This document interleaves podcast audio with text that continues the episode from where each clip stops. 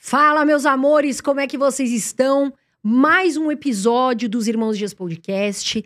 Hoje eu trouxe uma pessoa que é incrível na internet. As pessoas acompanham muito o trabalho dele. Ele fala de autoconhecimento, desenvolvimento pessoal, jornalista, enfim, você já deve ter visto ele por aqui.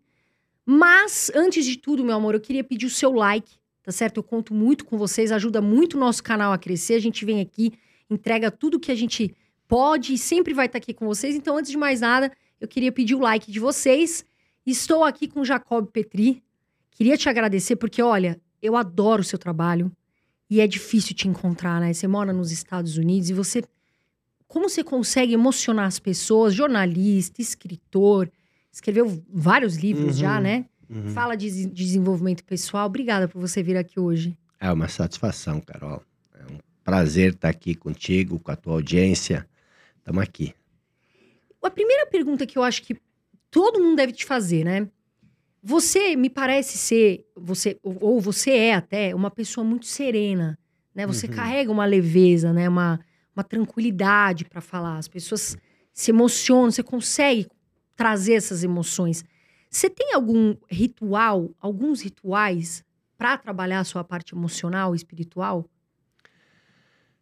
É, não, não, não sei se são rituais. né? Eu tenho, por exemplo, algumas coisas que eu até, é, surpreendentemente, eu tenho isso desde a infância, que eu gosto muito da natureza.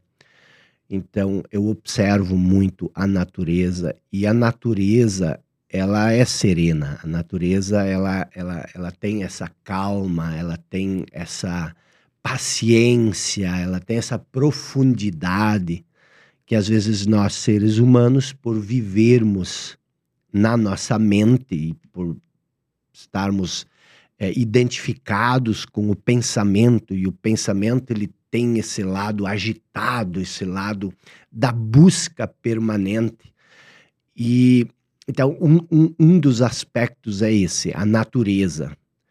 E outra coisa que eu aprendi com a filosofia, desde muito cedo eu estudo filosofia, eu gosto da filosofia, minha área de formação é na filosofia.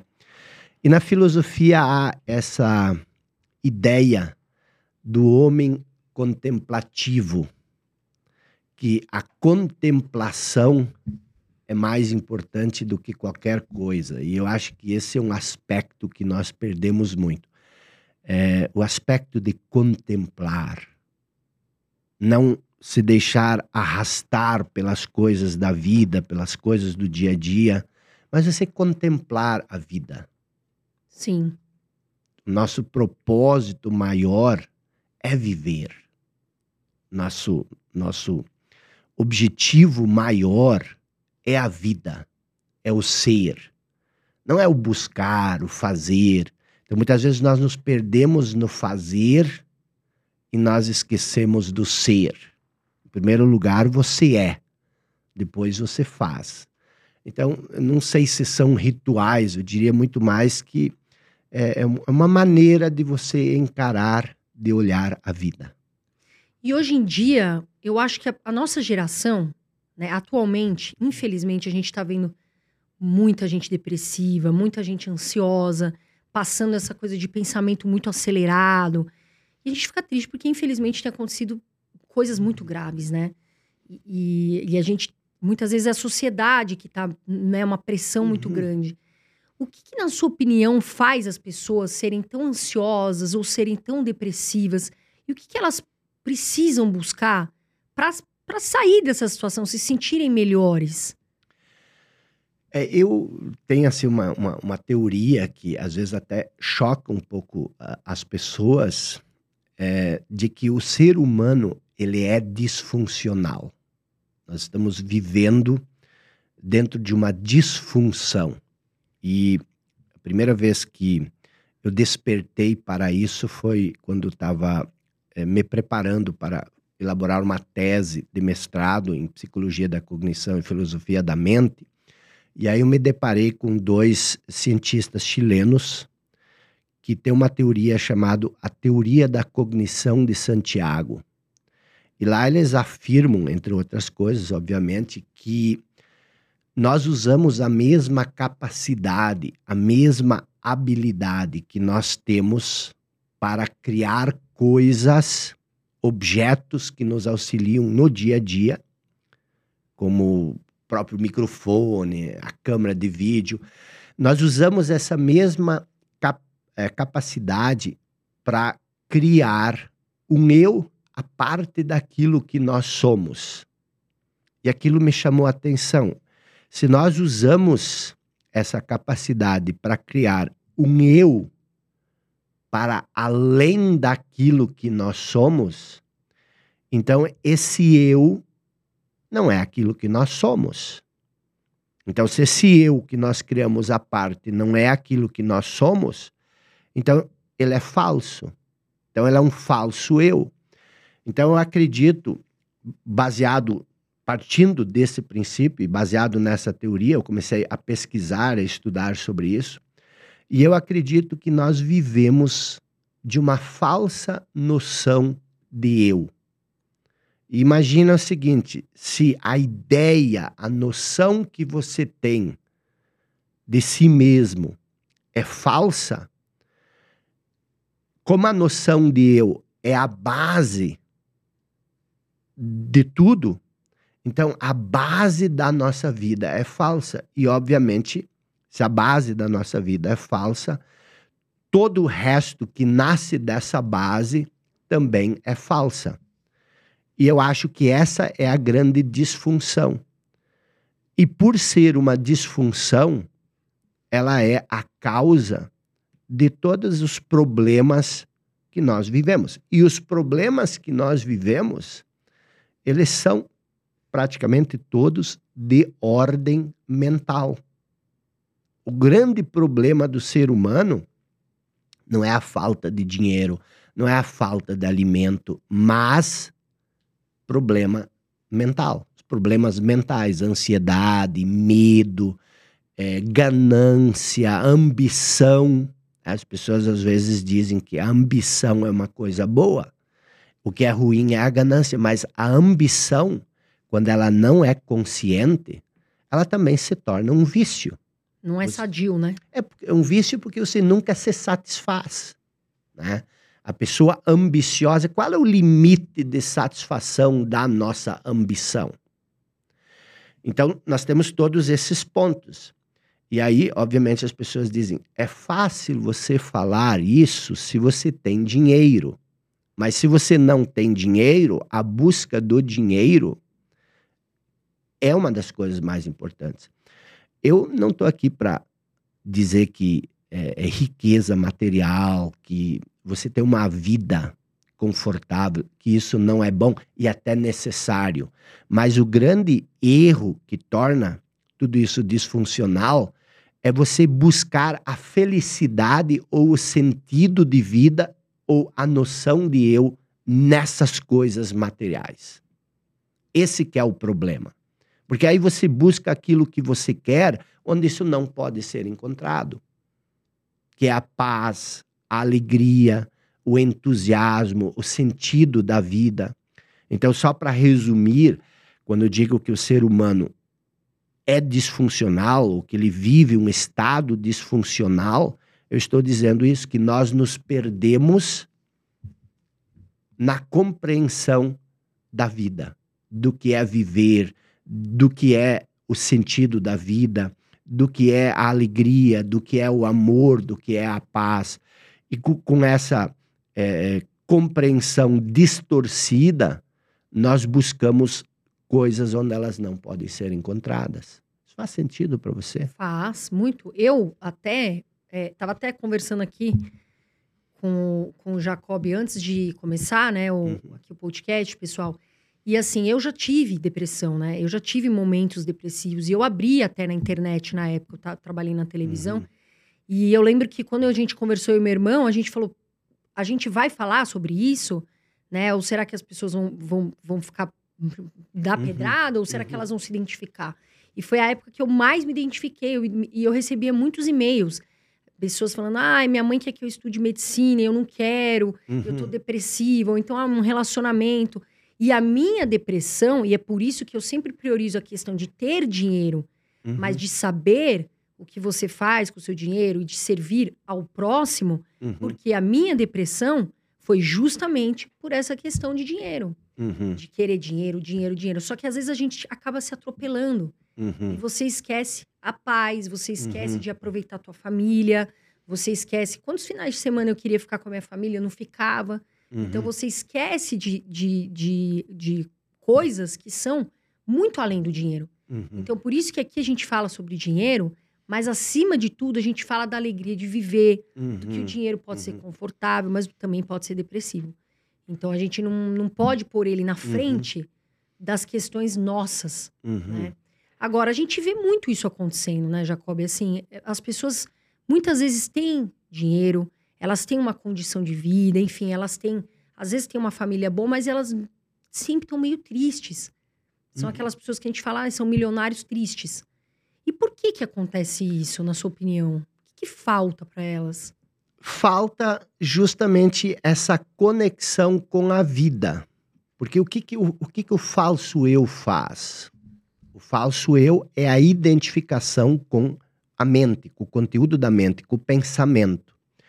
E quando você se torna o pensamento, quando você se torna a ideia que você tem na sua cabeça e quando você perde essa. eh, n- não é nem conexão, mas quando você perde, a- deixa de ter raízes naquilo que você verdadeiramente é, quando você vive de um eu conceitual, que isso é o falso eu, o falso eu, ele, ele, ele sempre está se comparando.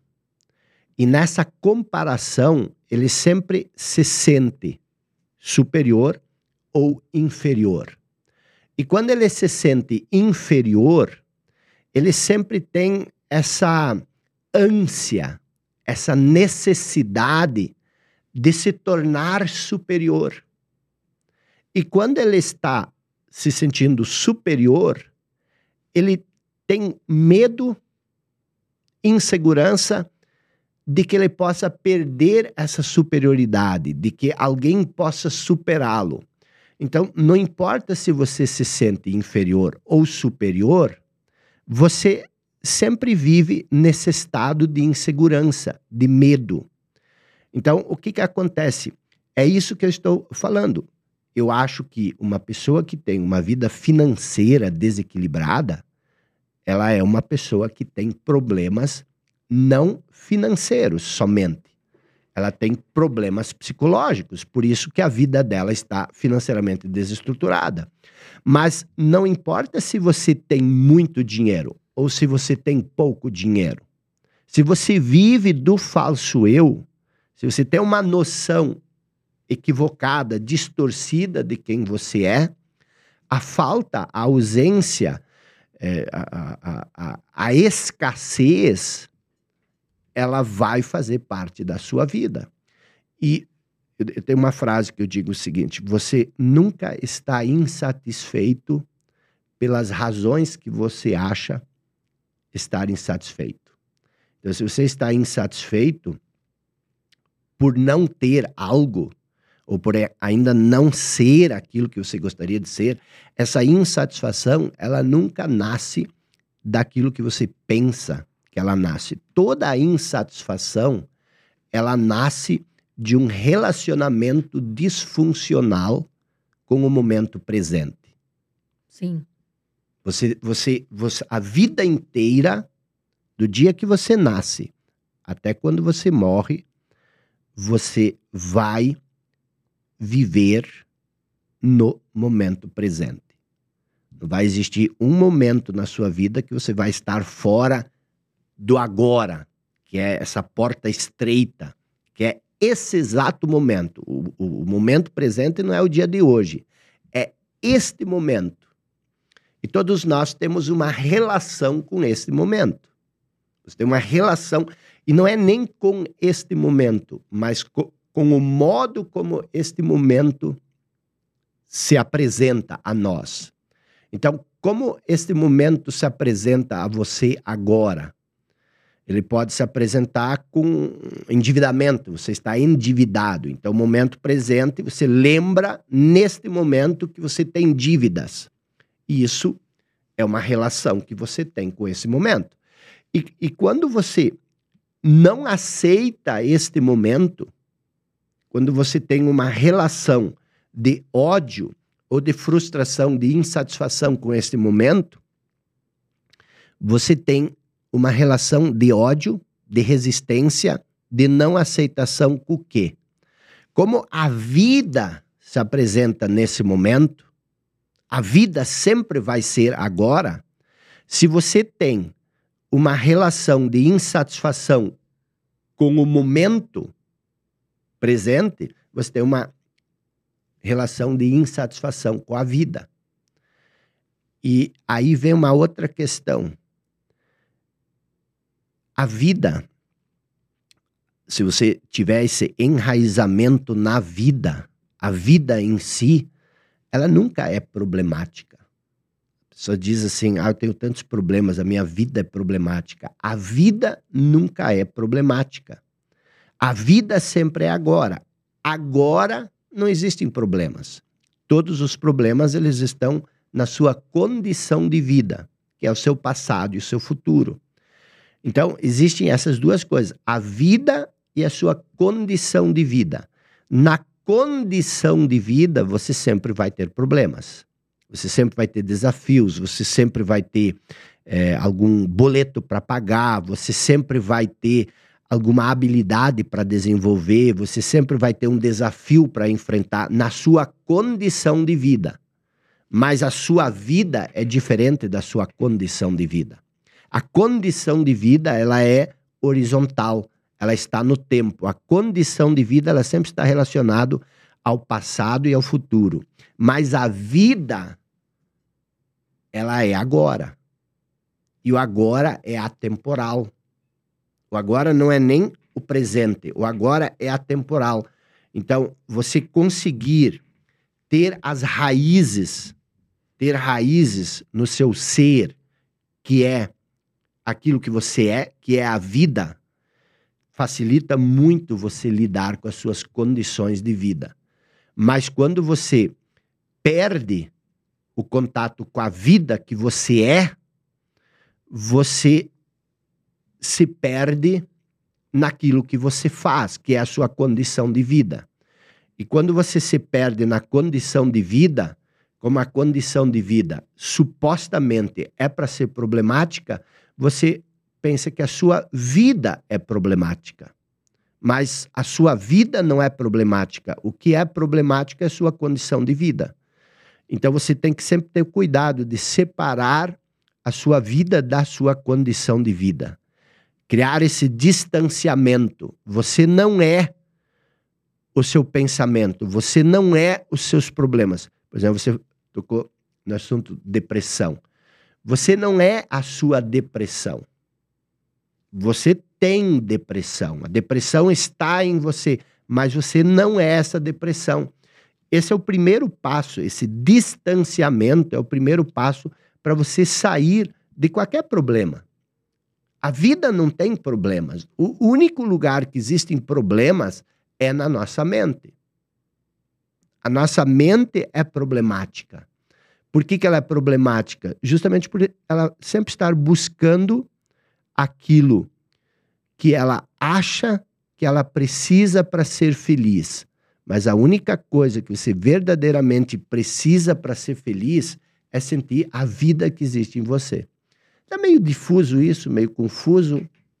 Fala. Não, não, eu, eu tô entendendo que muitas pessoas, elas acham que a vida é, é, é problemática. Ah, eu, eu, exemplo, né? Vamos falar aqui de, ah, eu tô com uma uhum. condição uhum. de, de endividado, mas na verdade é aquele momento dela, não é a vida dela. Ela tem que pensar, né? Ela tem que tentar enxergar a vida, não só aquela condição uhum. que ela tá passando.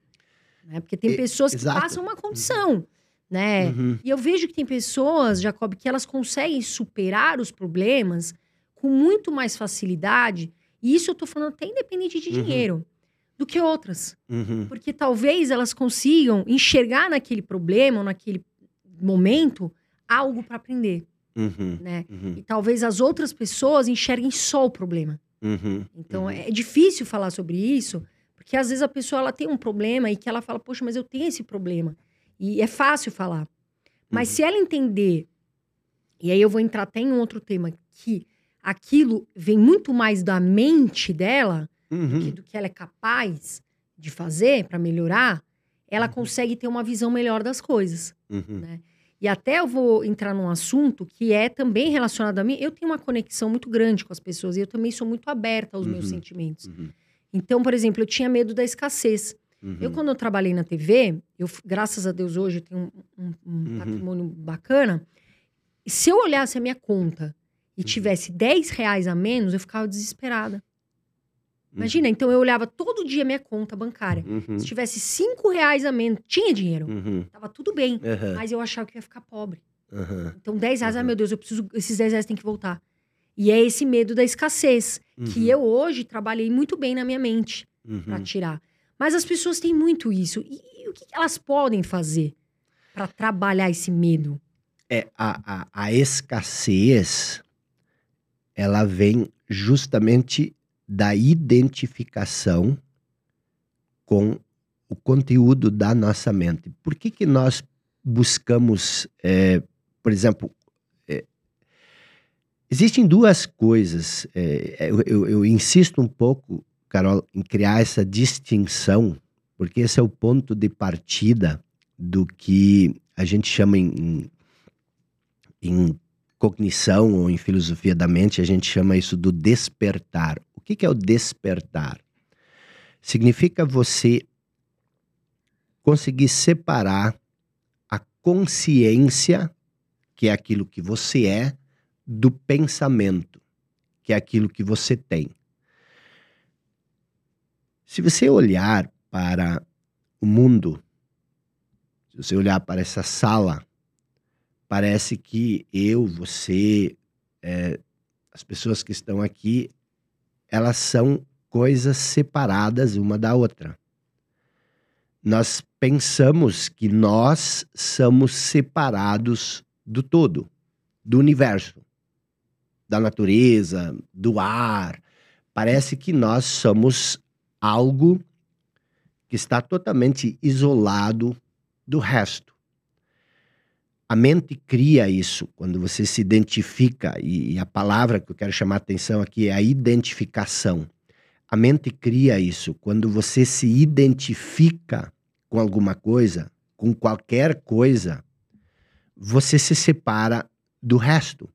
Então, um dos problemas que nós temos é essa sensação da separação com o todo. Carol é um fragmento isolado, Jacob é um fragmento isolado, e nós estamos separados de tudo e de todo, e do todo. Quando nós estamos separados de tudo e do todo, nós nos sentimos um fragmento isolado. Quando você se sente um fragmento isolado, o que, que você busca? Você busca segurança, você busca é, alguma coisa que te dê uma estabilidade. E aí, quando você está separado do todo, você busca essa segurança, essa estabilidade nas coisas externas. E todas as coisas externas, elas são instáveis. Então, por exemplo, a sua conta, você até tinha dinheiro na conta, mas aquele dinheiro não te dava segurança. Por que, que não te dava segurança? Porque você sabia que ele poderia desaparecer. Então, quando tinha 10 reais a menos, você dizia: Meu Deus, está diminuindo. Eu posso perder tudo. E a mesma coisa acontece com a beleza física, com a juventude. Quando você se identifica com a beleza física, com a juventude, você sempre vai estar preocupado, porque você sabe que isso é instável, isso pode desaparecer. Você pode sofrer um acidente, você pode, você pode não, você vai ficar mais velha, mais velho, e a juventude se vai, a beleza se vai com a juventude. Então, mesmo você sendo uma pessoa que, dentro do, do, do, do estereótipo que nós cultivamos como sendo uma pessoa bonita, você vive com medo de que você talvez vai ficar feia ou feio. Se você tem um relacionamento e tá tudo bem com esse relacionamento, mas se a tua felicidade, a tua segurança, a tua estabilidade depende desse relacionamento, você pode ter um dia maravilhoso com a sua família. E você pode à noite estar deitado na cama pensando sobre esse momento maravilhoso, e aí a mente vai te lembrar que isso tudo pode acabar. Que a sua esposa, o seu marido pode te deixar, que pode acontecer algo com o seu filho, porque a gente sabe que pode. Pode porque vai. Nós vamos desaparecer, alguma coisa vai acontecer conosco em qualquer momento. Então, essa insegurança, que você chama de escassez, ela não se refere só a dinheiro. Ela se refere a todas as coisas da nossa vida. Por quê? Porque nós colocamos o centro da nossa vida em algo perecível em algo instável, em algo que vai nos abandonar. O, o, a esposa ou o marido vai nos abandonar. Se não for através de um divórcio, de uma separação, vai ser um dia no leito da morte. Alguém vai partir. E a gente sabe disso. E isso cria toda a insegurança. Então, nós estamos fadados a nos sentir inseguros, insuficientes, é, é, incompletos. Nós somos fadados a nos sentir o tempo todo nesse estado. Nós somos fadados a ser infelizes? Não. Nós só buscamos a, a segurança, a estabilidade, a completude, onde ela não pode ser encontrada nas coisas externas. Porque tudo isso que nós buscamos nas coisas externas já existe dentro de nós. Que é essa conexão com a vida, que é essa conexão com o todo, que é essa parte sagrada que existe dentro de nós. Nós não somos o nosso corpo.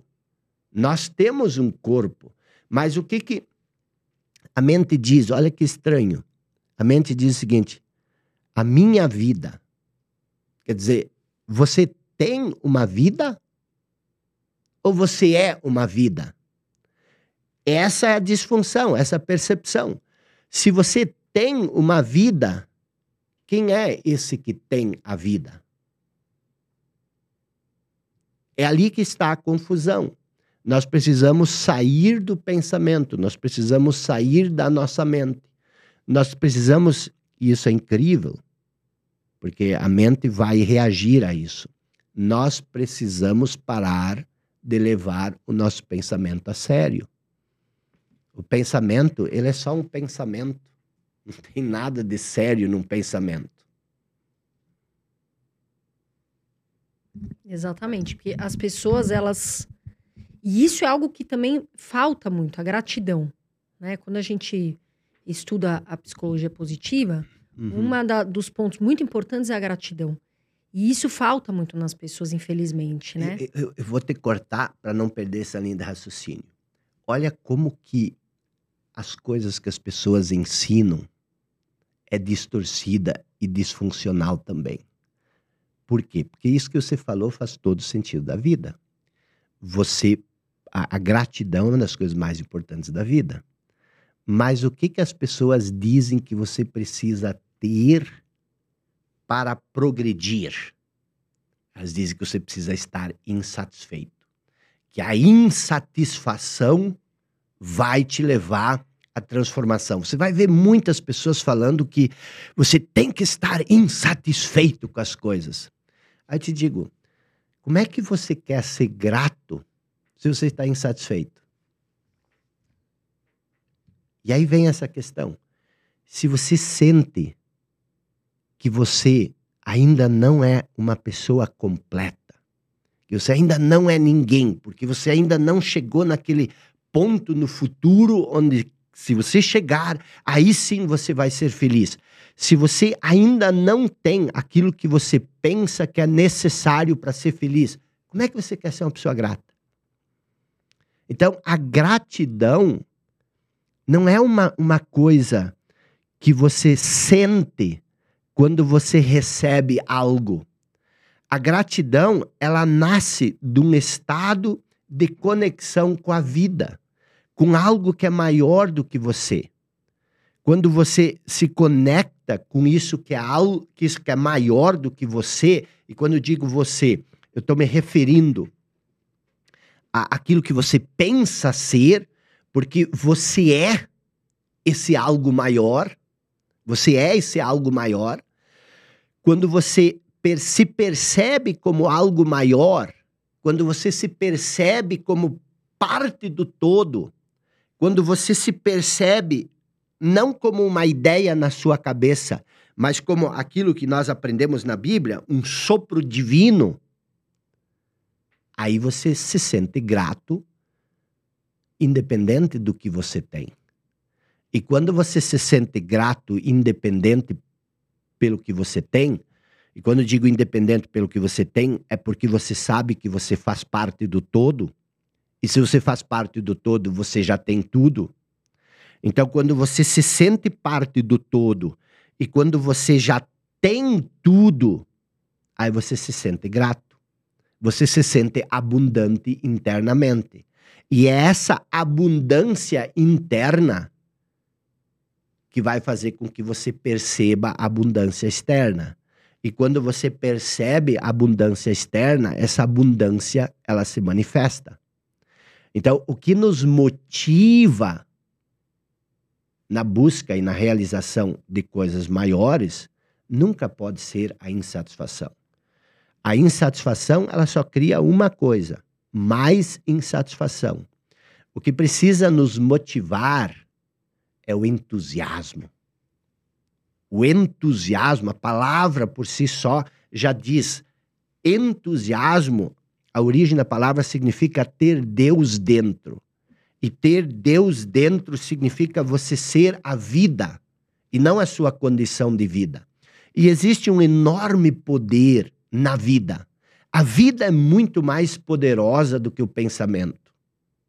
Se você permitir que a vida se manifeste através de você, porque a maioria de nós corre por aí querendo ter uma vida, construir uma vida, quando na verdade nós deveríamos nos centrar na vida e permitir que a vida flua através de nós.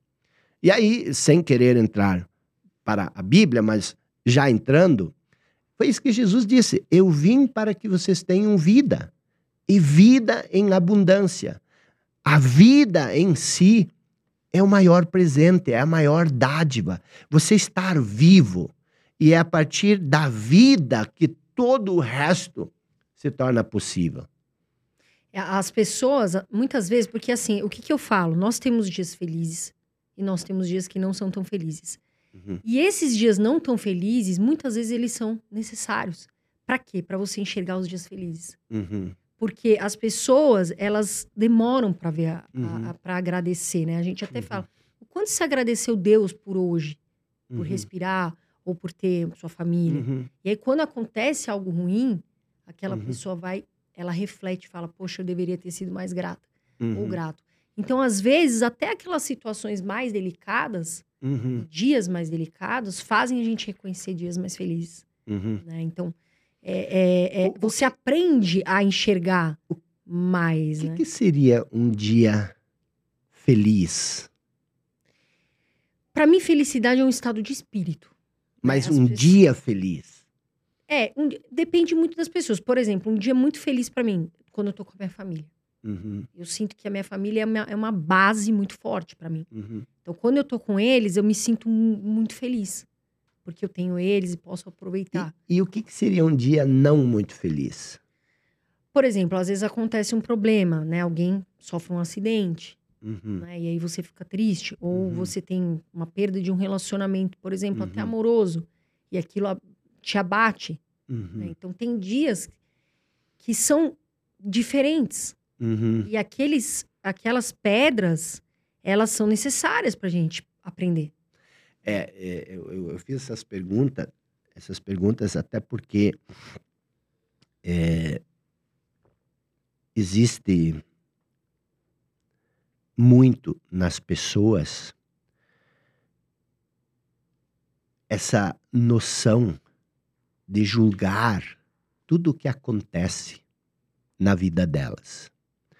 Então, é lógico que existem, como você bem explicou, momentos que são mais prazerosos do que o, os outros, né? Você estar com a sua família e estar tudo bem é um momento prazeroso, é um momento que te proporciona mais alegria do que aquilo que você relatou como sendo um, um momento mais difícil, mais complexo, mais complicado, quando algo acontece com uma pessoa querida ou com um familiar.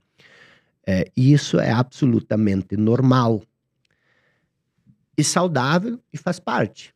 Agora, existem aquelas pessoas que julgam tudo o que acontece entre bom e ruim.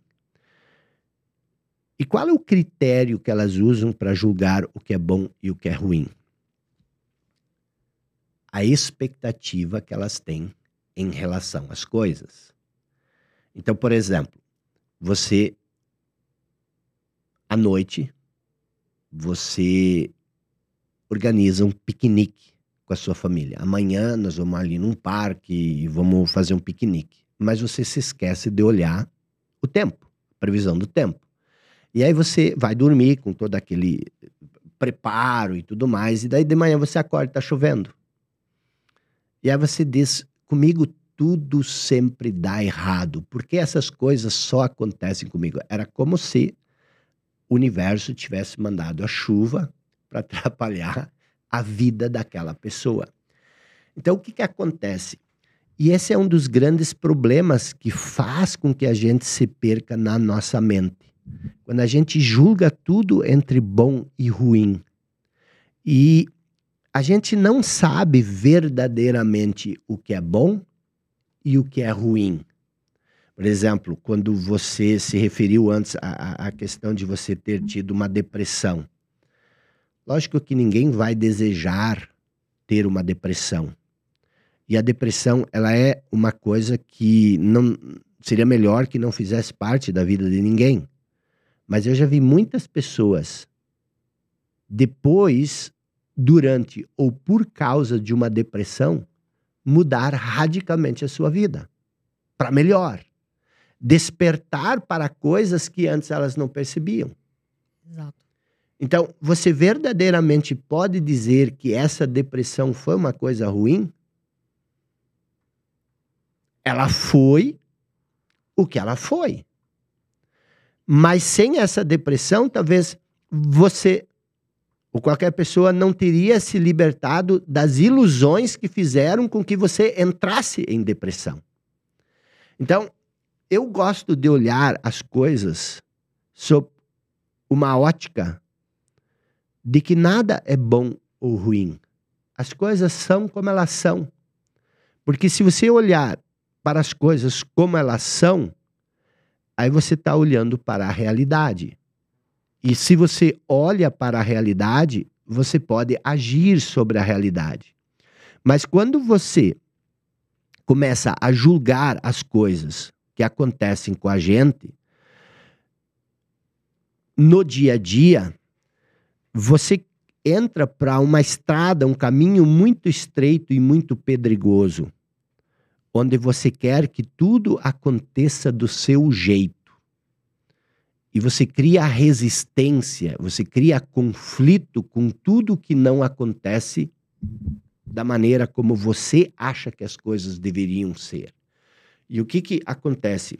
Você acaba criando uma ordem pessoal sobre a ordem do universo. E isso é uma ilusão.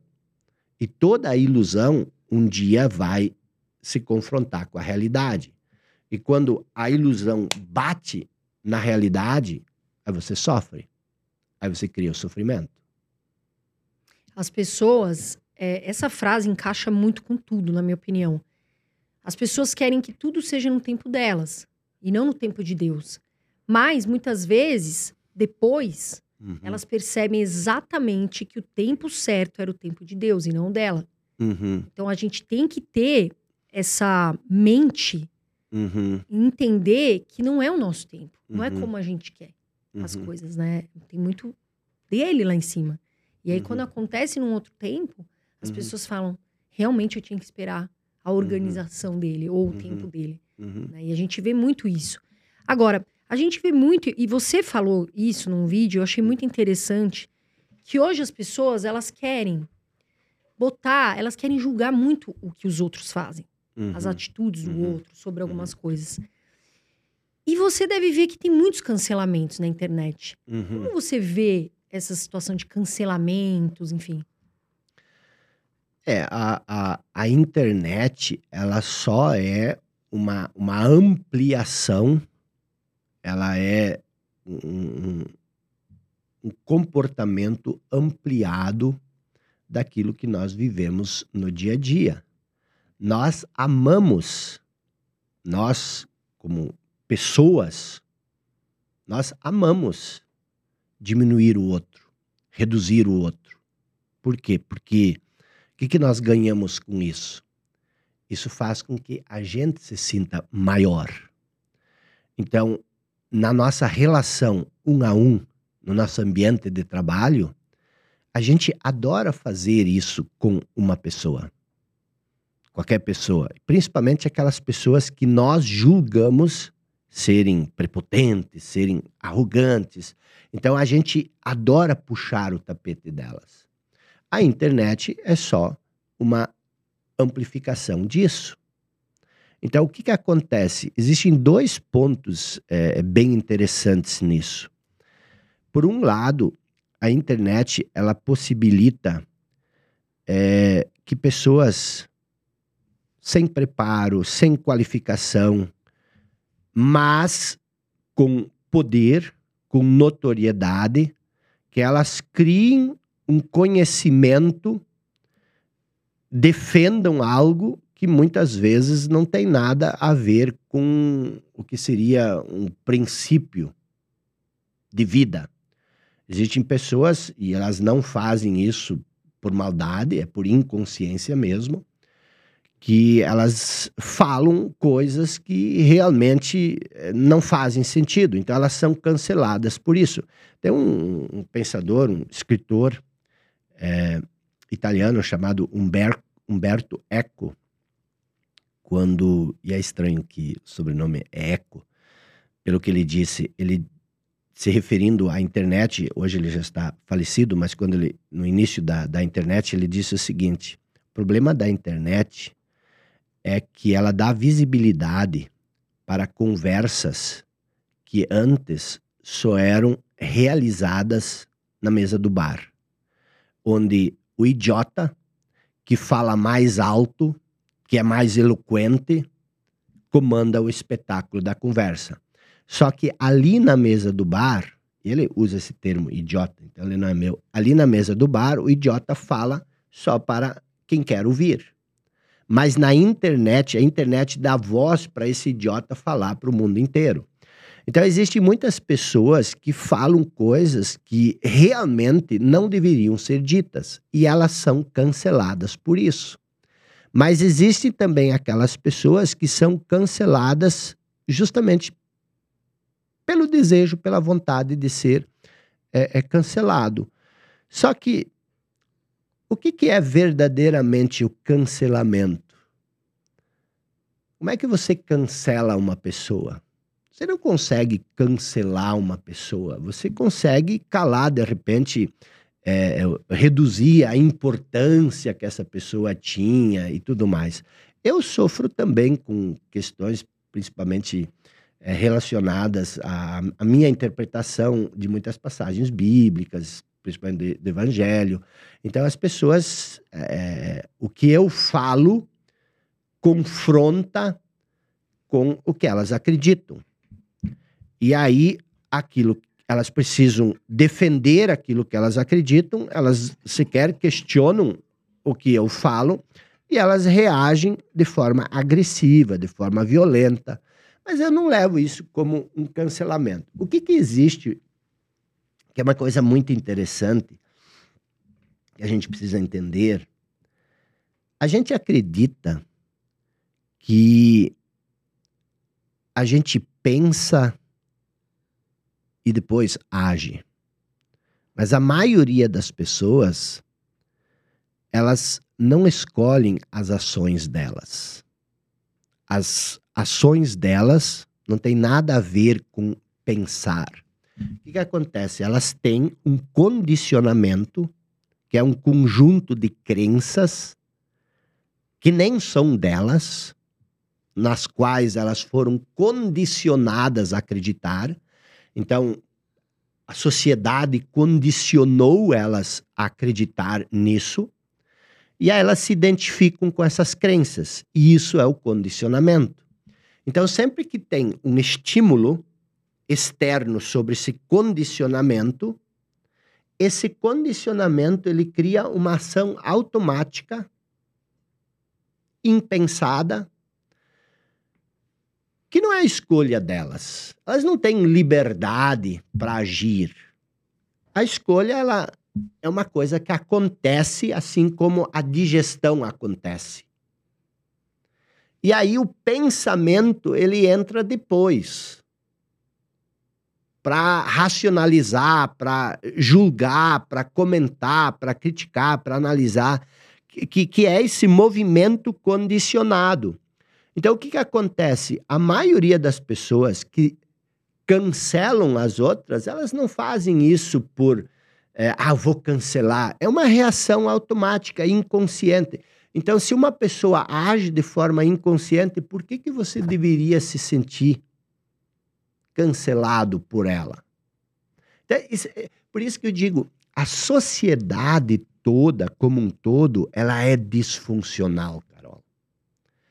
Eu vejo pessoas que têm legiões de seguidores enormes, seguindo, seguindo cegamente essas pessoas, esses seguidores seguindo essas pessoas. E o que essas pessoas ensinam é totalmente doentio. É totalmente disfuncional. Mas essas pessoas ensinam isso porque elas querem enganar os outros? Não. É uma coisa inconsciente. E a inconsciência, ela é o grande problema da humanidade. O que, que é a inconsciência? É quando você age baseado numa reação condicionada. Você não tem consciência do que você está fazendo. A sua ação não é algo que você faz. A ação é algo que acontece. E isso acontece sem a sua participação. E por que, que ela acontece sem a sua participação? Porque é inconsciente. Então, a, a, a, o maior símbolo da, da, da explicação de como que a humanidade é inconsciente e que nós precisamos entender isso é próprio Jesus Cristo na cruz quando depois de ser torturado, depois de ser confrontado, depois de ser é, humilhado, depois de ser torturado, ele está lá na cruz e ele diz o seguinte: Pai, perdoai essas pessoas. Por quê? Porque elas não sabem o que fazem. Ou seja, perdoai-as porque elas são inconscientes, elas não, tão, não têm consciência do que estão fazendo. E a maioria das coisas que a gente faz também são inconscientes o próprio hábito, por exemplo, é, é de gastar. Nós falamos antes um pouco do endividamento. É, ninguém se endivida de modo consciente. A dívida, ela sempre é o reflexo de um processo mental inconsciente. Ah, você compra porque você acha que aquilo que você acabou de comprar vai te tornar mais especial, vai te tornar mais importante, vai te fazer mais feliz, vai trazer um sentido maior para sua vida. E, isso por si só já é uma ilusão, porque nós falamos antes sobre isso. As coisas não podem nos fazer felizes. Por exemplo, a gente diz: ah, mas é, se você tem um, um, celular velho, batido, e aí alguém te dá um iPhone 15 de presente, como você não vai ser feliz? Você vai, esse iPhone ele vai te trazer prazer, mas não felicidade. Prazer é diferente de felicidade e nós confundimos as duas coisas. Por isso que nós nos tornamos uma sociedade que busca cada vez mais prazer. E aí tem um detalhe no prazer. Aquilo que te dá prazer hoje vai criar sofrimento amanhã. Por quê? Seguramente por um de dois motivos. Ou você não vai ter isso amanhã, porque isso vai desaparecer da sua vida. Você vai perder o celular, vai roubar o celular. Então, isso vai te criar sofrimento. Ou porque você vai se acostumar com isso. E aí, você, e aí isso já não te dá mais prazer. E aí você busca outra coisa que te dá prazer. E, e, e o interessante com a busca do prazer é que quanto mais você busca prazer, mais a estrutura do seu cérebro se acostuma com prazer. Então, aquilo que te dava prazer antigamente, que era contemplar uma flor, é, dar uma caminhada na natureza, isso ficou muito para trás. Por quê? Porque você quer estímulos mais intensos, cada vez mais intensos, cada vez mais intensos. E aí você quer cada vez mais sentir prazer e não sentir dor. Mas essa equação não funciona, porque aquilo que te faz sentir prazer agora vai te causar dor daqui a pouco. Então, existe essa busca obcecada por prazer. E chega um momento que nada mais te dá prazer. E aí você cai no abismo. Aí você cai na escuridão, nas trevas. Mas, se você olhar, por exemplo, hoje as pessoas elas não sentem mais prazer no dormir, uma boa noite de sono. Elas não conseguem mais dormir, elas precisam tomar remédio para dormir. Aí, quando elas acordam, elas não têm mais prazer de estar acordado. Aí elas precisam tomar um energizante ou um remédio para estar acordado e para sentir energia durante o dia. Então, por isso que eu digo, a, a humanidade ela entrou nessa cilada que cada vez cria mais sofrimento, mas esse sofrimento ele também tem um propósito, porque o sofrimento ele nos leva ao despertar, ao acordar. Se você tem um, é, é, é, nós estamos como vivendo um sonho. Você só sonha quando você está dormindo. Toda essa gama de sofrimento, ela é antinatural, ela é produzida pela inconsciência e nós só vamos parar de sofrer o dia que nós nos tornarmos conscientes dessa inconsciência. Você só. Se você está dormindo e você está vivendo num pesadelo, qual é a única coisa que você pode fazer para acordar para se libertar desse pesadelo? Despertar. É acordar. Você está fora do pesadelo. Então a, a maioria das pessoas vivem um intenso pesadelo, mas elas só vivem nesse pesadelo porque estão dormindo. Quando elas acordar desse, pesadelo, o pesadelo acaba. Essa questão que você falou é muito importante no dia de hoje sobre remédio. Uhum. As pessoas têm. A gente vê. Isso cresceu muito, né? A gente vê as pessoas tomarem muito remédio. Como a pessoa pode fazer para ela sair desse hábito? Para ela despertar para isso e parar? Uhum. Porque é algo muito difícil para muitas pessoas.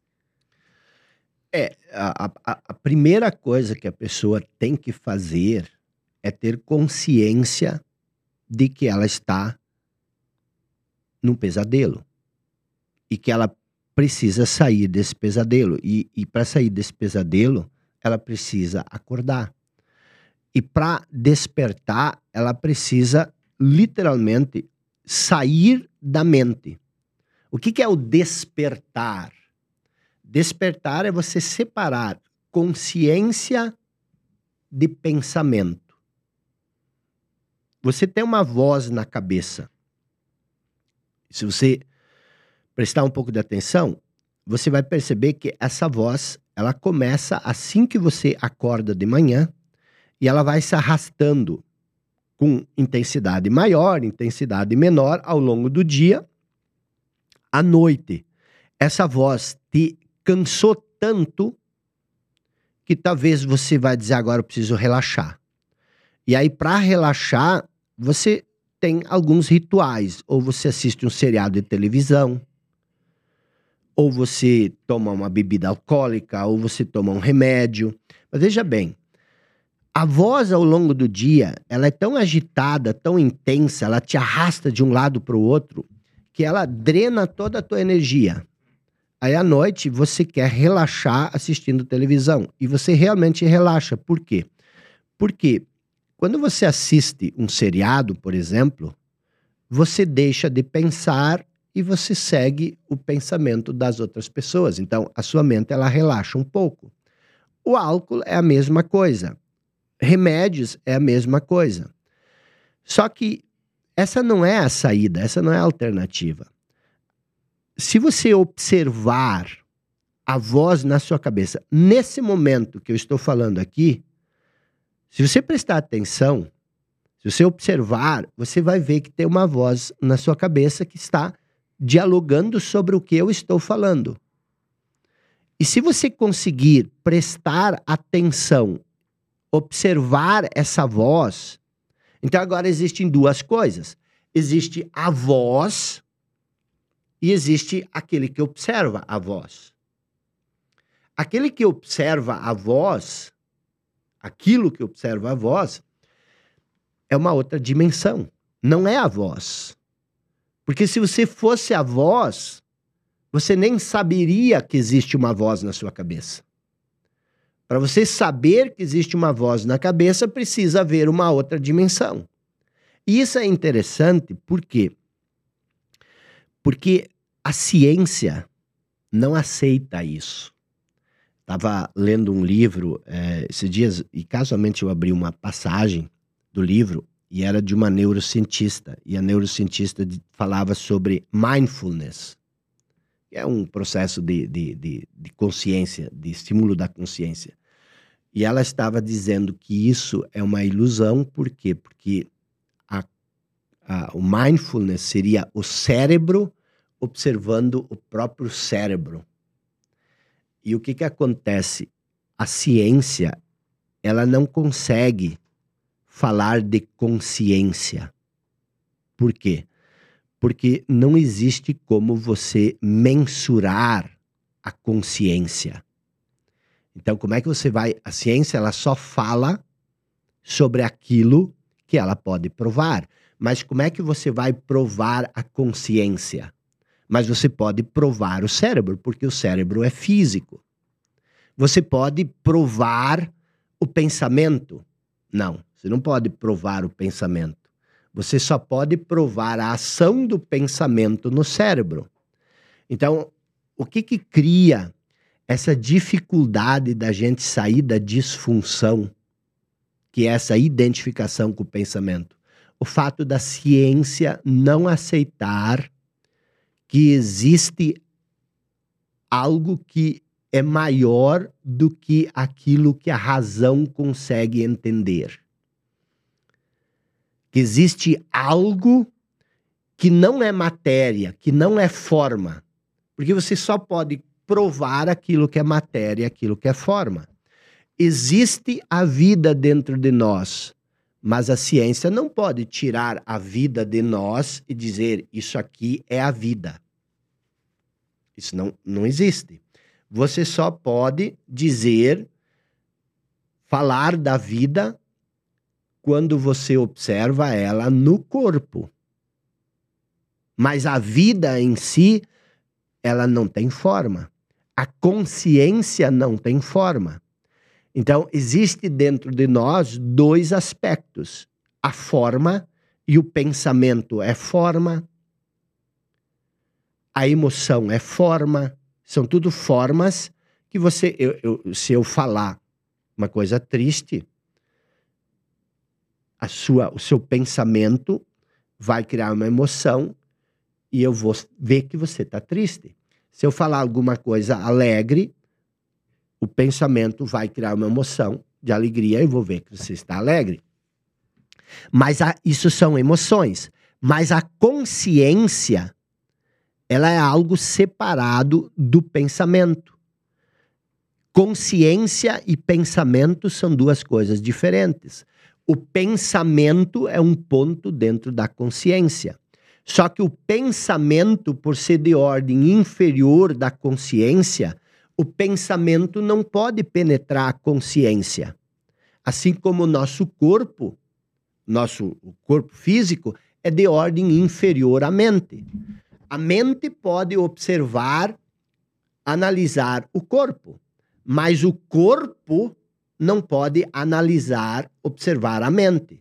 O que pode analisar e observar a mente é a consciência. Então, como é que você consegue sair desses, desse estado é, é de, de, de, insatisfação, de, de, da busca constante de prazer? Você tem que se separar da mente, porque tudo isso é criado pela mente, pela identificação com a mente. E como é que você faz isso? começa a observar a voz na sua cabeça. Não julgar, não comentar, mas simplesmente observar como um testemunha silencioso.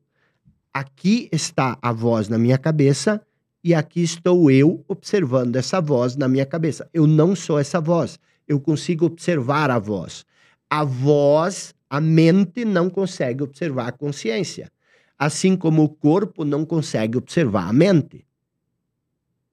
Por quê? Porque o instinto, o nosso corpo, ele é de uma ordem mais primitiva, uma ordem mais inferior, uma ordem inferior ao nosso pensamento. Então, a primeira coisa, comece a observar aquilo, a voz na sua cabeça, aquilo que essa voz diz. Simplesmente observar.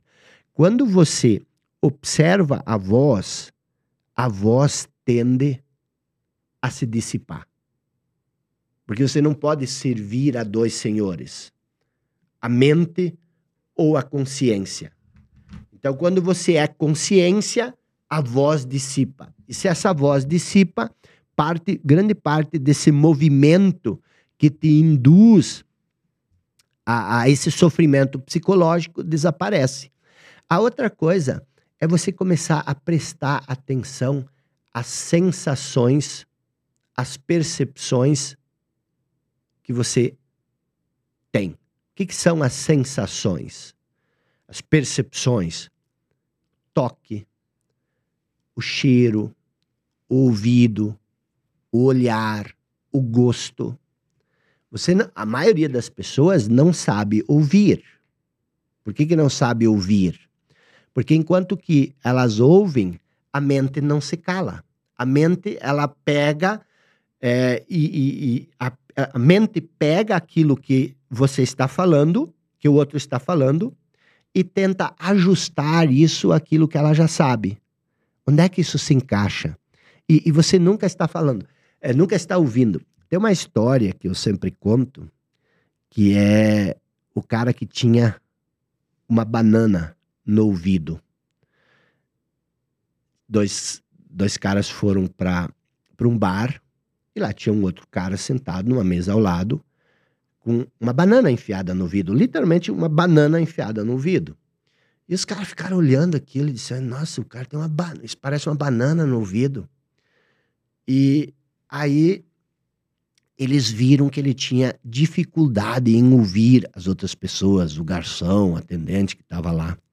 E elas falaram: Poxa, será que esse cara não sabe que ele tem uma banana no ouvido? E aí um deles levantou lá e disse: Ei, você está com uma banana no ouvido. Aí ele disse: O quê? Fala mais alto. E o cara disse: tá uma você tem uma banana no ouvido.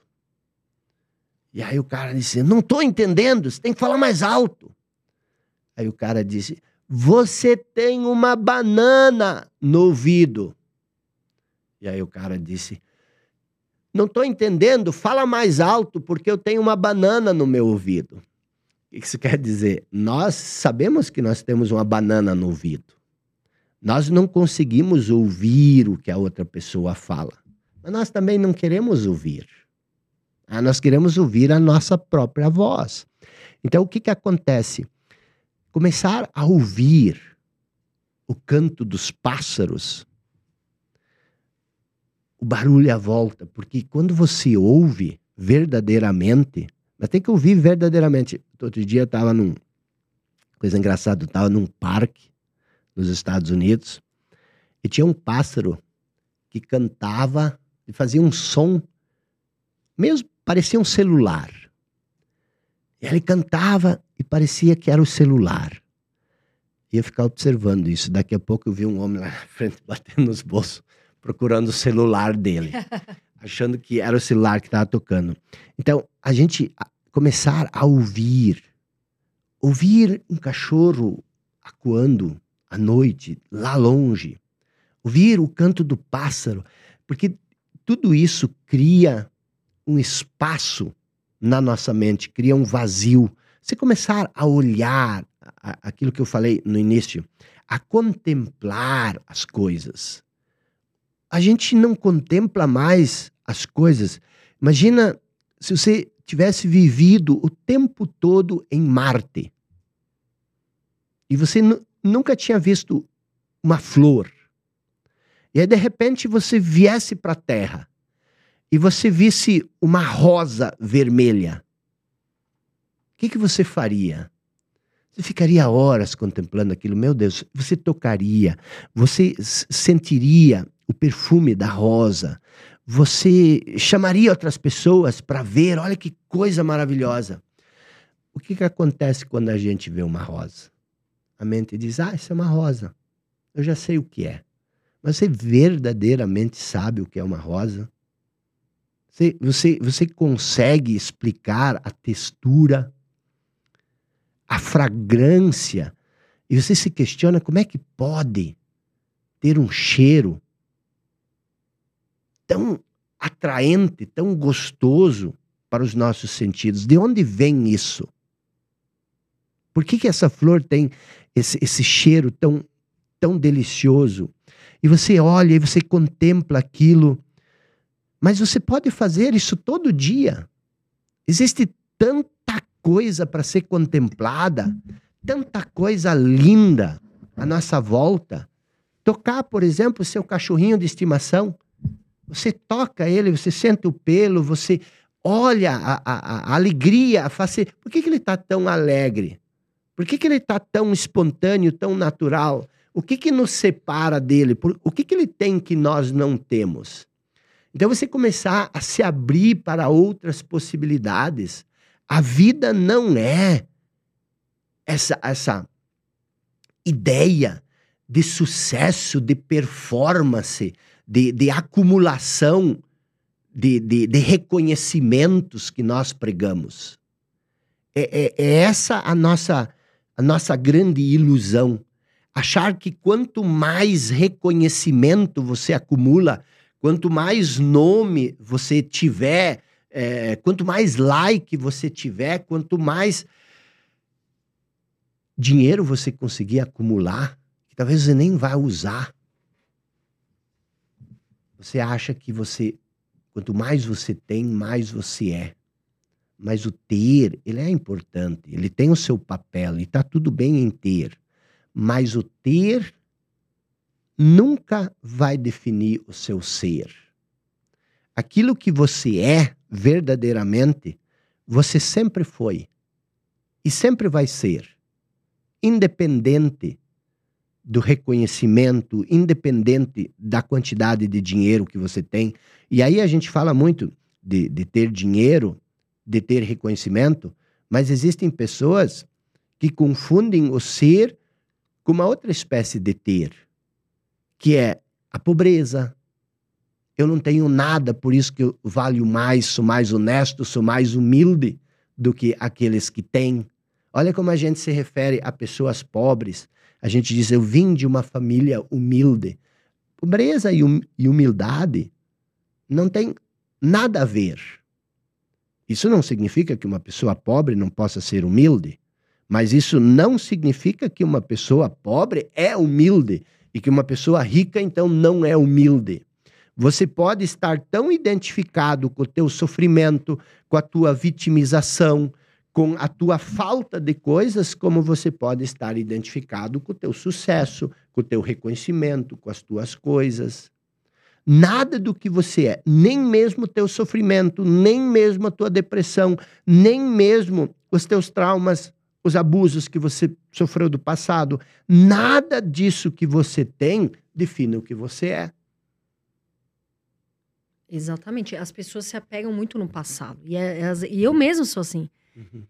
Por exemplo, o meu passado tem muitas coisas que eu me culpo. E muitas vezes eu volto para ele e, e, me julgo por aquilo. Uhum. Mas o que foi, foi. Eu continuo sendo a mesma. Né? Uhum. E as uhum. pessoas têm essa dificuldade.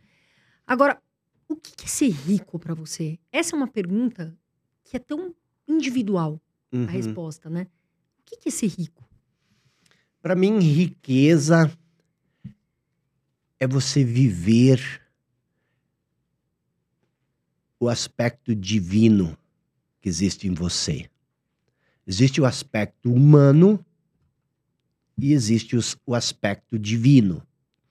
O aspecto humano é tudo que é passageiro. O aspecto humano é tudo que você faz. E isso é importante, isso tem valor, isso tem seu espaço na nossa vida, mas existe algo que é eterno em nós. Existe algo que é sagrado em nós. E para mim, a riqueza existe em você viver esse aspecto eterno, esse aspecto sagrado. Uma pessoa verdadeiramente rica é uma pessoa que vive do que ela verdadeiramente é e não do que ela tem. Por isso que é, uma passagem onde Jesus diz que é mais difícil um rico entrar no reino dos céus do que um camelo passar pelo vão de uma agulha. É uma metáfora maravilhosa. O que, que é o reino dos céus? Em outra passagem, ele diz que o reino dos céus está dentro de nós. Então, uma pessoa que se confunde com as coisas materiais, uma pessoa que acha que a riqueza está no ter, ela ignora o ser. Então, quando você tem essa visão distorcida da vida, você nunca vai alcançar o reino dos céus, que é o aspecto sagrado que existe dentro de nós.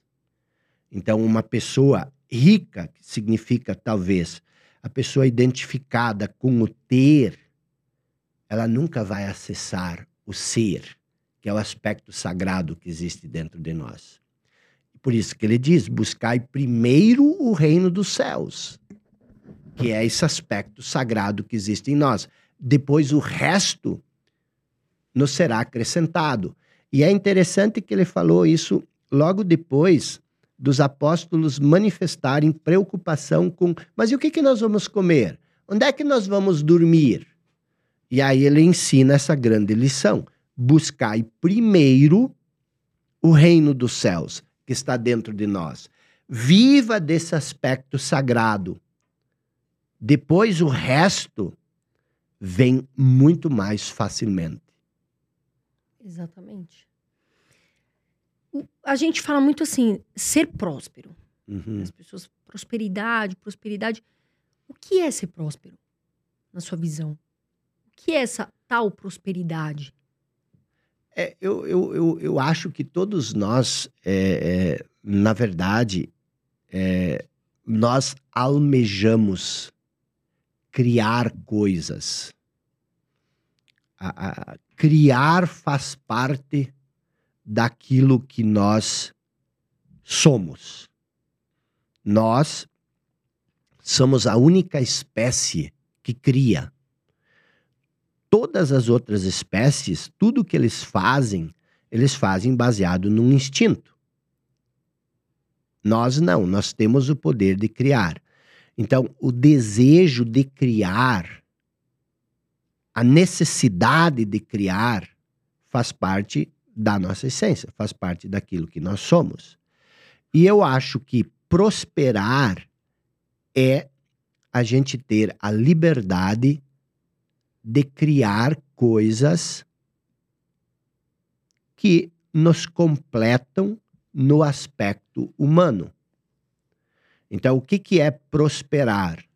Prosperar é você criar coisas que estejam alinhados com a sua intenção. Porque todos nós criamos. Nós criamos a nossa realidade. Não existe ninguém que cria a nossa realidade. Se você tem uma vida de sofrimento, esse sofrimento ele não acontece para você. Não existe nada errado no mundo. O mundo não está conspirando para que você sofra. Se você sofre, é porque você cria esse sofrimento. Todo sofrimento que você sente, ele é criado por você. E você tem esse poder de criar sofrimento. Você tem o poder de criar sofrimento para si mesmo, você tem o poder de criar sofrimento para os outros. Você tem o poder de criar sofrimento. Mas se você pudesse verdadeiramente escolher, você escolheria sofrer? Você escolheria criar sofrimento? Não. Mas por que, que você cria sofrimento? Por que, que você cria é, essas situações que você não quer na sua vida? Por causa da inconsciência. Então, para mim, prosperar, na verdade, é você criar cada vez mais consciência na sua vida e trazer essa consciência ao mundo. A consciência é a luz, a inconsciência são as trevas.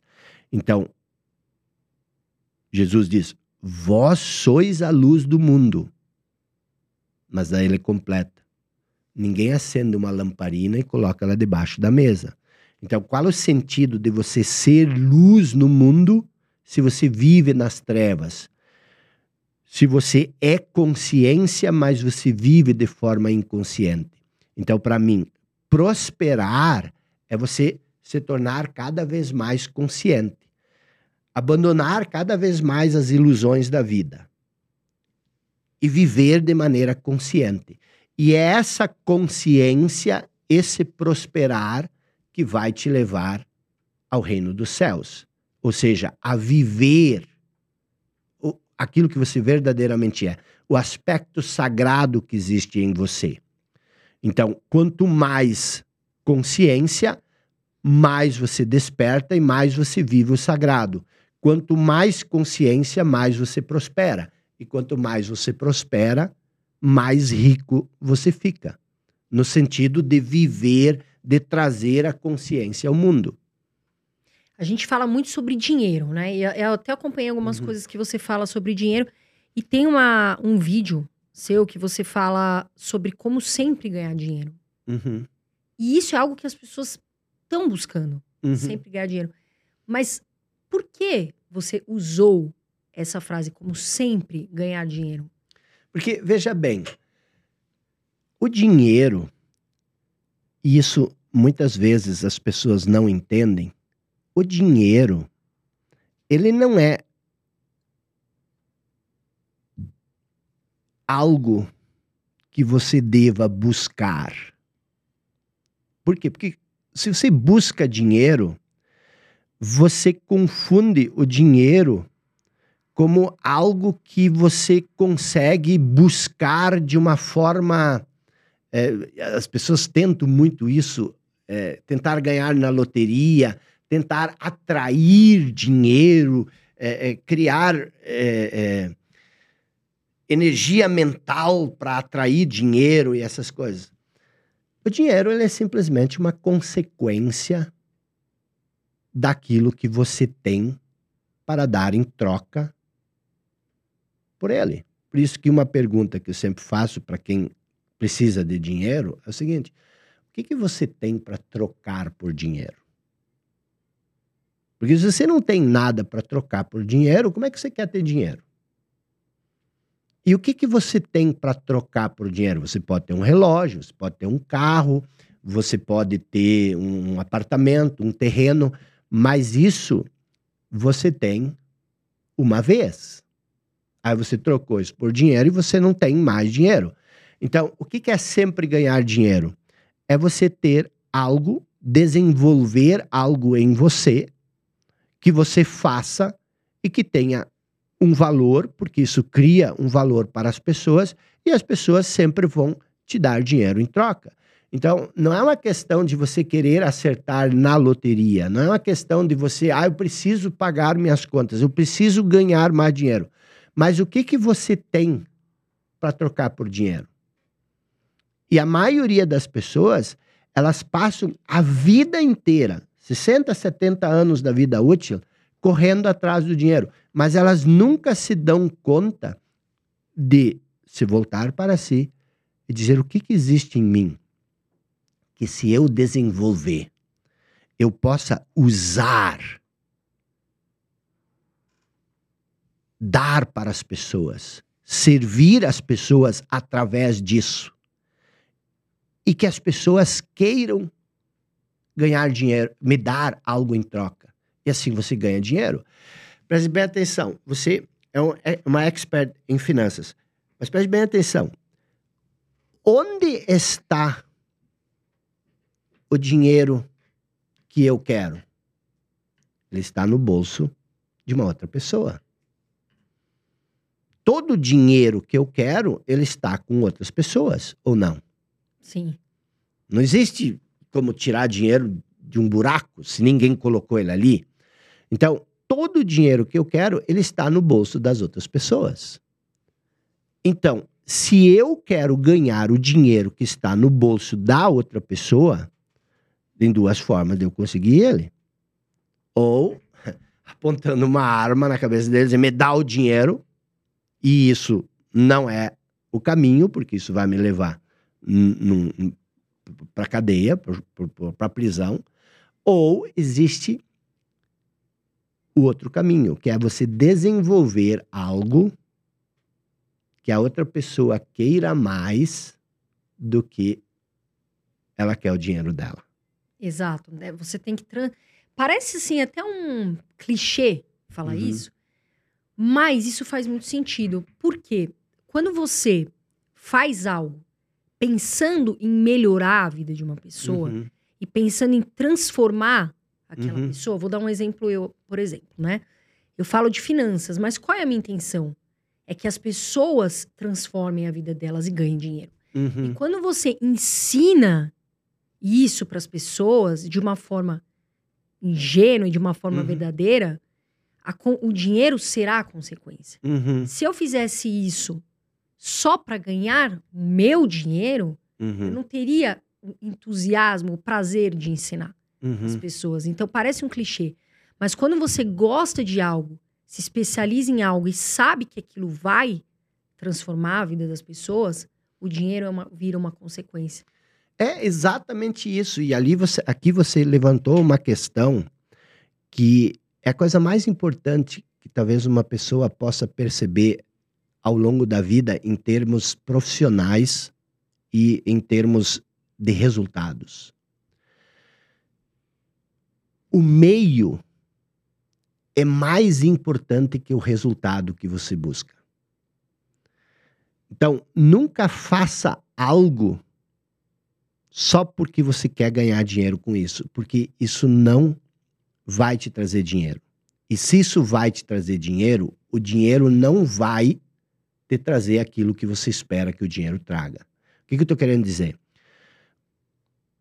O resultado ele sempre é menos importante do que o meio. Isso parece paradoxal. Por que, que o meio é mais importante que o resultado? Porque o resultado ele é só uma consequência do meio. As pessoas, elas, principalmente nessa, nessa é, ideia de estabelecer metas, elas tornam o resultado, e elas são estimuladas a fazer isso, tornam, tornam o resultado mais importante que o meio. Então, elas dizem o seguinte: sacrifique o agora em troca do resultado no futuro. E aí acontece isso. O sacrifício, ele nunca é o caminho. Por quê? Porque se você faz algo por sacrifício, em algum momento você não vai ter mais força de vontade, você não vai ter mais disciplina. Então, é, é, é justamente isso que você falou. Né? Você faz isso com um propósito que é diferente do resultado que esse propósito traz para você. Mas o resultado, ele é uma consequência de você cumprir com o seu propósito.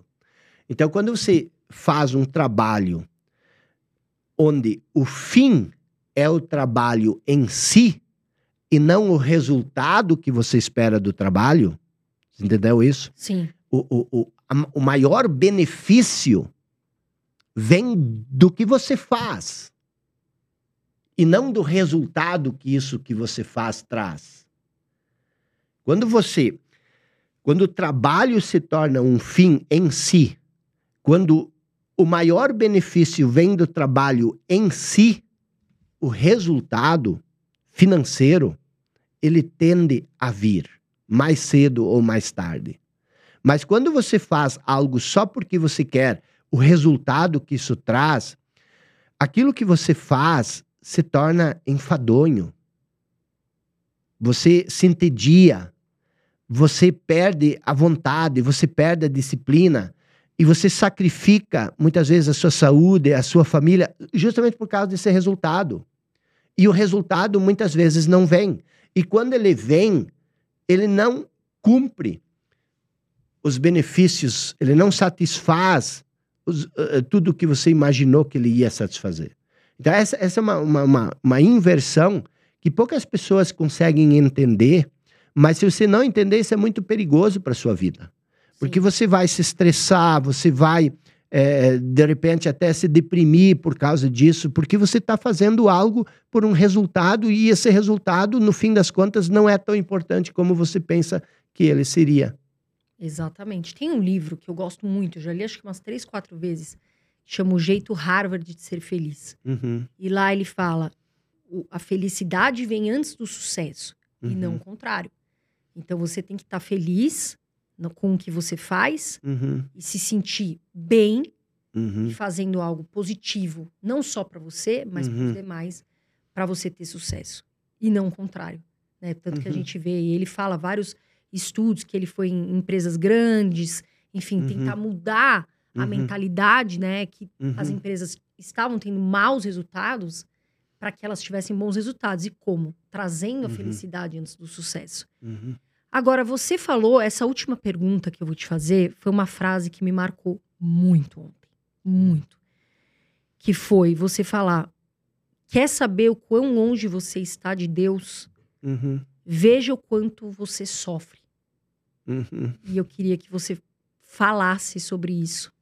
É, é uma questão polêmica, né? Porque as pessoas elas têm a ideia de que, ah, mas Jó sofreu muito. Jesus sofreu muito. A pergunta que eu faço é a seguinte: como você sabe o quanto Jó sofreu? Como você sabe o quanto Jesus sofreu? O que é o sofrimento para você? Então, é, essa questão, é, Carol, ela passa por muita quebra de crença que fundamenta a nossa cultura. Então, é, é uma, é uma resposta bem complicada, mas eu vou tentar é, é, esclarecer ela de uma maneira que dê para compreender. O que, que acontece? Existe todo um padrão de programação, de condicionamento. E todos nós nascemos dentro dessas regras, dentro desses padrões de compreensão desses padrões de condicionamento. E nós nos identificamos com esses padrões. Então, se você analisar o modo como nós pensamos sobre Deus, ele não é nosso. Ele foi nos dado. E nós raramente questionamos todo esse condicionamento, porque nós também fomos condicionados a não questionar tudo isso. Então, o que, que acontece? Isso cria ciclos repetidos do mesmo condicionamento, da mesma programação. Mas você já se perguntou: e o que? Se todo esse condicionamento, se toda essa programação tiver distorções na sua origem, se você não questiona o mundo em que você vive, se você não questiona as coisas que você lê, se você não questiona as coisas nas quais você acredita, se isso estiver distorcido, equivocado, será que você não é responsável por não ter questionado isso? Eu, eu nasci numa família muito católica, numa família muito religiosa, e a minha mãe queria muito que eu fosse ser padre. E eu fui estudar em seminário, estudei por muito tempo em seminários, e eu entendi ali que a vida é sofrimento. Que nós precisamos sofrer porque essa é uma maneira de nos libertar dos nossos pecados.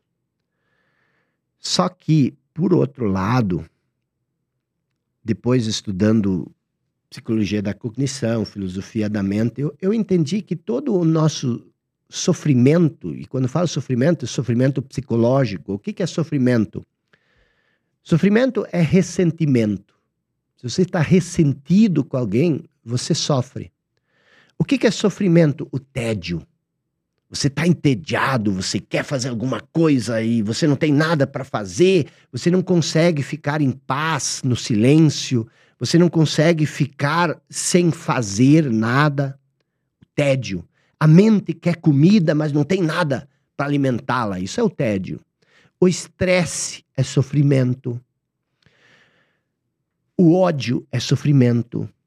A raiva é sofrimento. O medo psicológico é sofrimento. Tem o medo instintivo, mas esse não é o problema. Mas o medo psicológico, você está dormindo, é, prestes a dormir, e aí você pensa: meu Deus, o que aconteceria comigo se eu ficasse doente?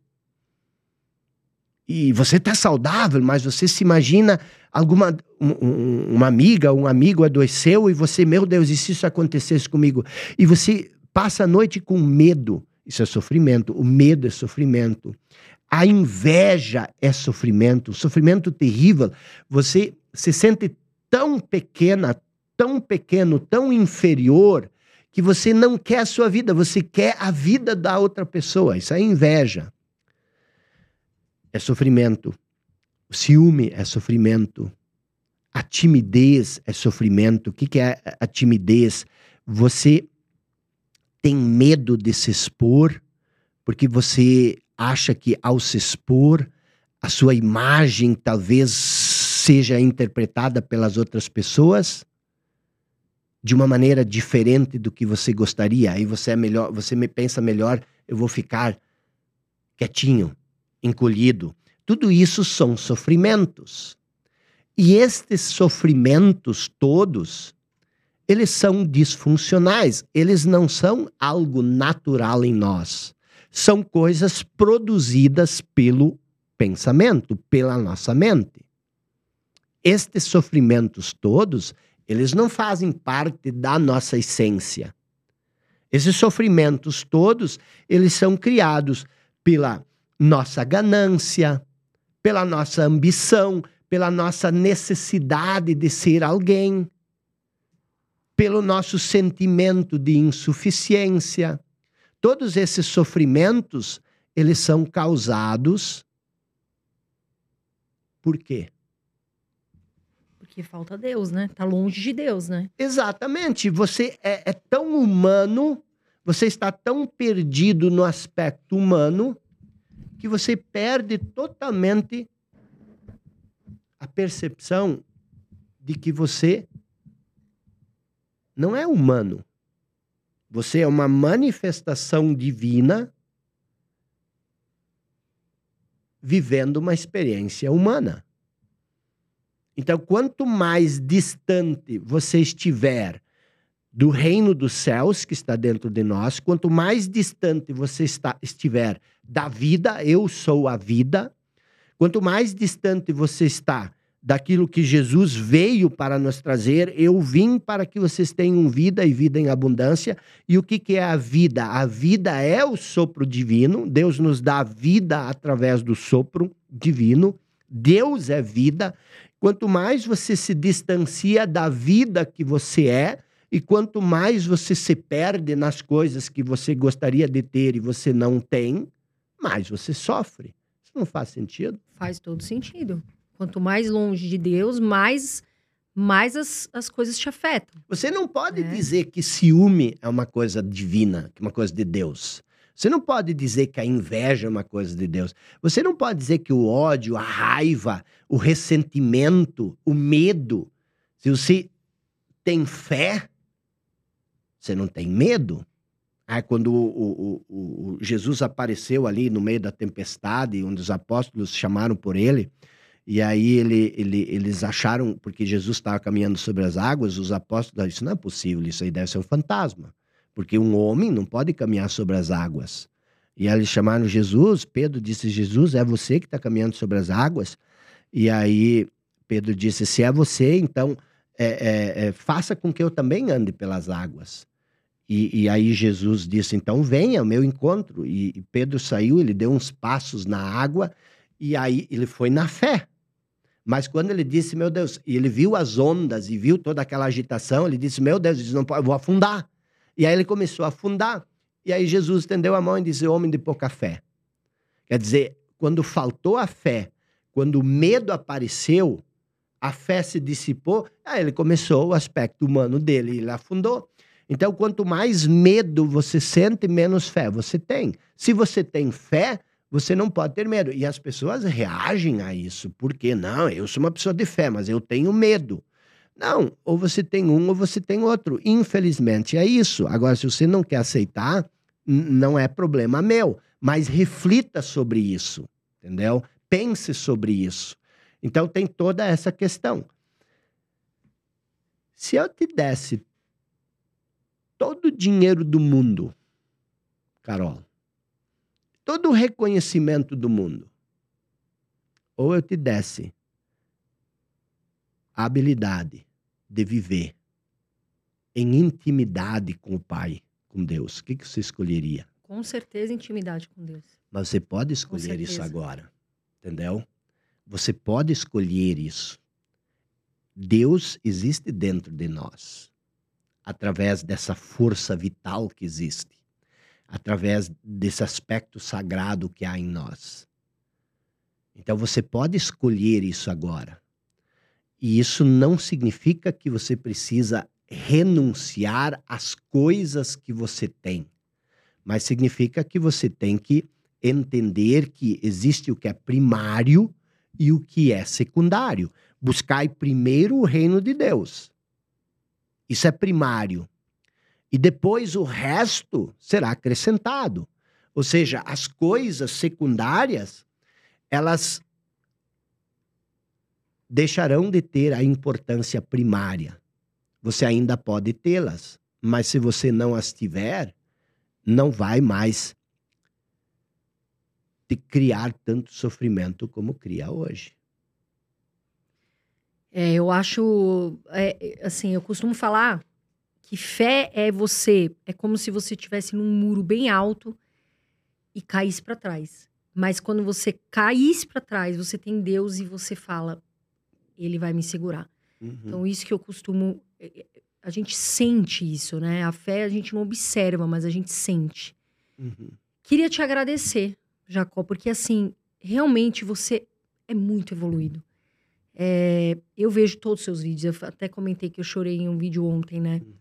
E o choro é bom também. Claro. Pra gente absorver essa, essa, esses pensamentos, essas ideias. Então, queria te agradecer muito. Eu sei que seu tempo é muito corrido. Você mora nos Estados Unidos, está fazendo uma passagem. E agradecer a sua sabedoria em compartilhar com, com as pessoas que estão aqui. Eu que agradeço muito, mas é, pelo seu convite, você insistiu bastante, mas eu quero fazer uma ressalva. O meu tempo não é corrido. Eu não tenho muito compromisso, sério. Eu, por exemplo, hoje de tarde não tenho nada para fazer e, também nem quero fazer nada. Mas e, e por que, que eu estou falando isso? É, porque eu, eu, eu acho, Carol, que isso é um pouco uma coisa que nós temos que abrir mão. Eu não quero passar a impressão que não é de que você precisa estar o tempo inteiro correndo. Porque as pessoas, elas vivem assim, você já percebeu? Sim, meu tempo é corrida, não tenho tempo para fazer isso. É... Às vezes até se, se embanando no compromisso. E, e, as pessoas até muitas vezes têm medo de dizer, não, meu tempo não é corrido porque parece que você não tem o que fazer. E, e a pessoa que não tem o que fazer, parece que não, não tem importância, parece que... É Só porque você está um dia na sua casa, né? É, pô, esse cara é um preguiçoso, esse cara... Não, mas o que, que acontece? É, é, é aquilo que eu falei no início. É importante você viver uma vida de contemplação. Porque quando você vive uma vida de contemplação, insights, ideias, pensamentos, eles vêm, parece que de uma outra dimensão. E às vezes, numa ideia, você pode é, ter os resultados ou os benefícios ou a busca que você passa cinco anos correndo desesperadamente porque você não está atento, você não está alerta, você não está aqui.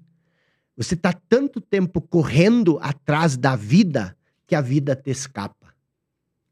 Então, eu quero dizer, eu, eu, eu, minha vida, minha agenda não é tão corrida e eu faço questão que ela não seja. Né? Por isso que, para mim, é uma, uma honra, uma alegria, é uma escolha minha estar aqui. Né? Eu também acompanho o seu trabalho. Eu vejo a importância, é, embora ele seja mais relacionado ao propósito secundário, que ele é importante, né? você cuidar das suas finanças, você cuidar da, da, da administração dos seus ganhos. Isso é fundamental. Não é que isso não tem importância. Isso só é uma importância humana, é uma importância secundária. Mas antes disso, vem isso que você também fala, que é você se conectar com aquilo que você verdadeiramente é. E uma vez que você se conecta com isso que você verdadeiramente é, facilita muito o teu trabalho. Né? Por isso que eu sempre digo, eu sou um complemento do trabalho de vocês. Né? Eu procuro fazer, acertar aquele ajuste fino ali embaixo, porque isso torna toda a nossa vida humana mais é, é, leve, mais espontânea, mais natural. E, e, eu gosto de enfatizar isso e quero fazer isso aqui no final, porque às vezes parece que, ah, então eu não preciso de mais nada. Então, eu nunca mais vou sofrer. Eu nunca mais. Não, não é isso. Mas é você saber que, para além disso, existe algo bem mais profundo e que, se você viver dessa perspectiva, todas as coisas, todos os sofrimentos desse mundo vão ser muito mais leves, vão ser muito mais tranquilos, muito mais espontâneos. Então, o agradecimento e a honra é toda minha. Obrigado, Carol. Obrigada a você. Pessoal, um grande beijo para vocês. Eu tenho certeza que vocês aprenderam muita coisa aqui. Reflitam sobre isso. Fiquem com Deus. A gente se vê no próximo vídeo. Um beijão.